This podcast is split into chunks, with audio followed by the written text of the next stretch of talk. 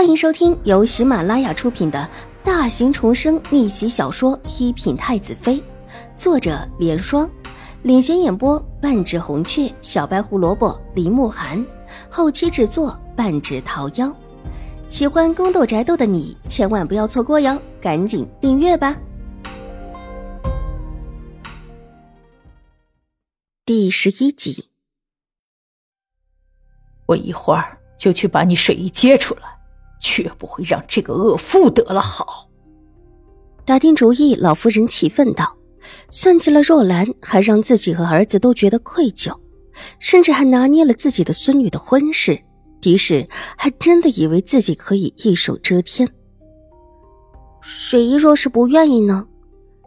秦婉如委屈的提醒老夫人：“上一世，水若然在小佛堂一待就是大半年，成了在家的佛事。”待到后来，老夫人病重的时候，才为了服侍老夫人出来，最后就成了父亲的妾室水姨娘。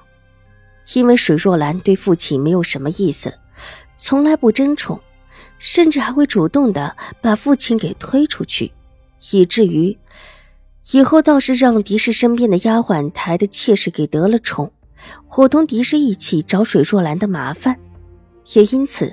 到了最后，水若兰一尸两命。上一世，水若兰对他一直亲厚，老夫人去了之后，他便一直护着自己。但水若兰是一个骄傲的女子，从来没有想过要做妾，这也是她不争宠的主要原因。她要给老夫人一个提示，一个抬举水若兰的提示。水若兰那里，他会去了解她的心结。水若兰虽然温和。但不是一个愚笨的，甚至可以说是为人温和之中带着刚强的。我会把事情跟若兰说的，也不会让若兰被白白的算计了。老夫人冷笑，烛光下脸色沉黑。她也是从后院争斗中出来的女子，这会儿有哪里不明白敌视的险恶用心呢？既然这个恶妇不珍惜，自有珍惜的人。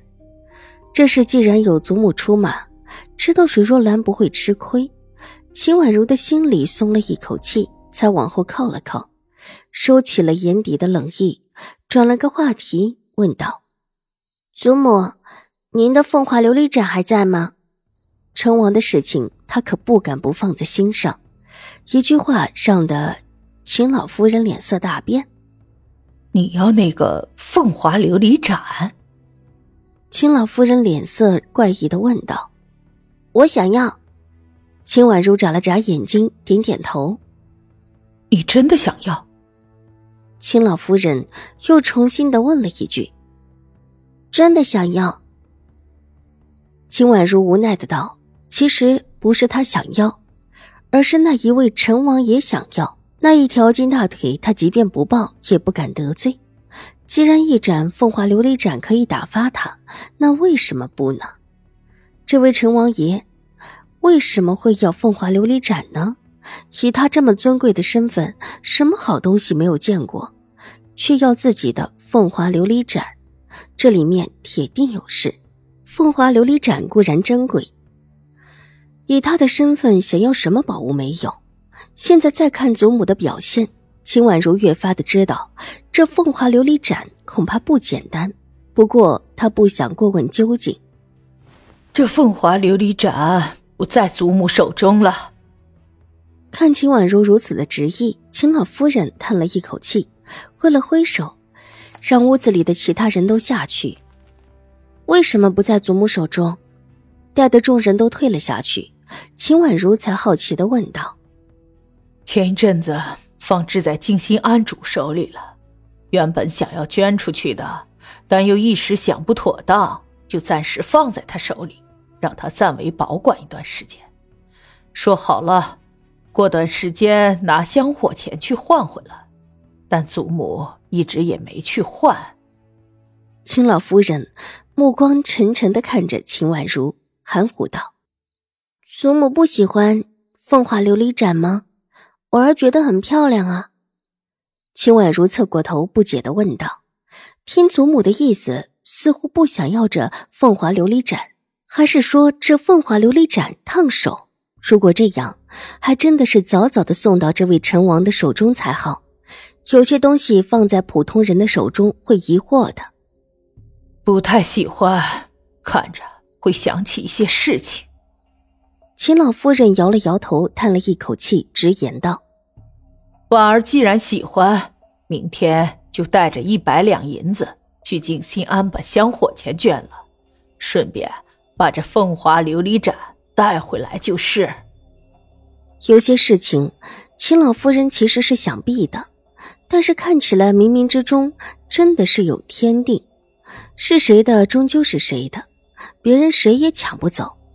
秦老夫人不愿意多说这事儿，说完这句话之后，便又问了问秦婉如的伤势，便叫人早早的服侍她安歇了。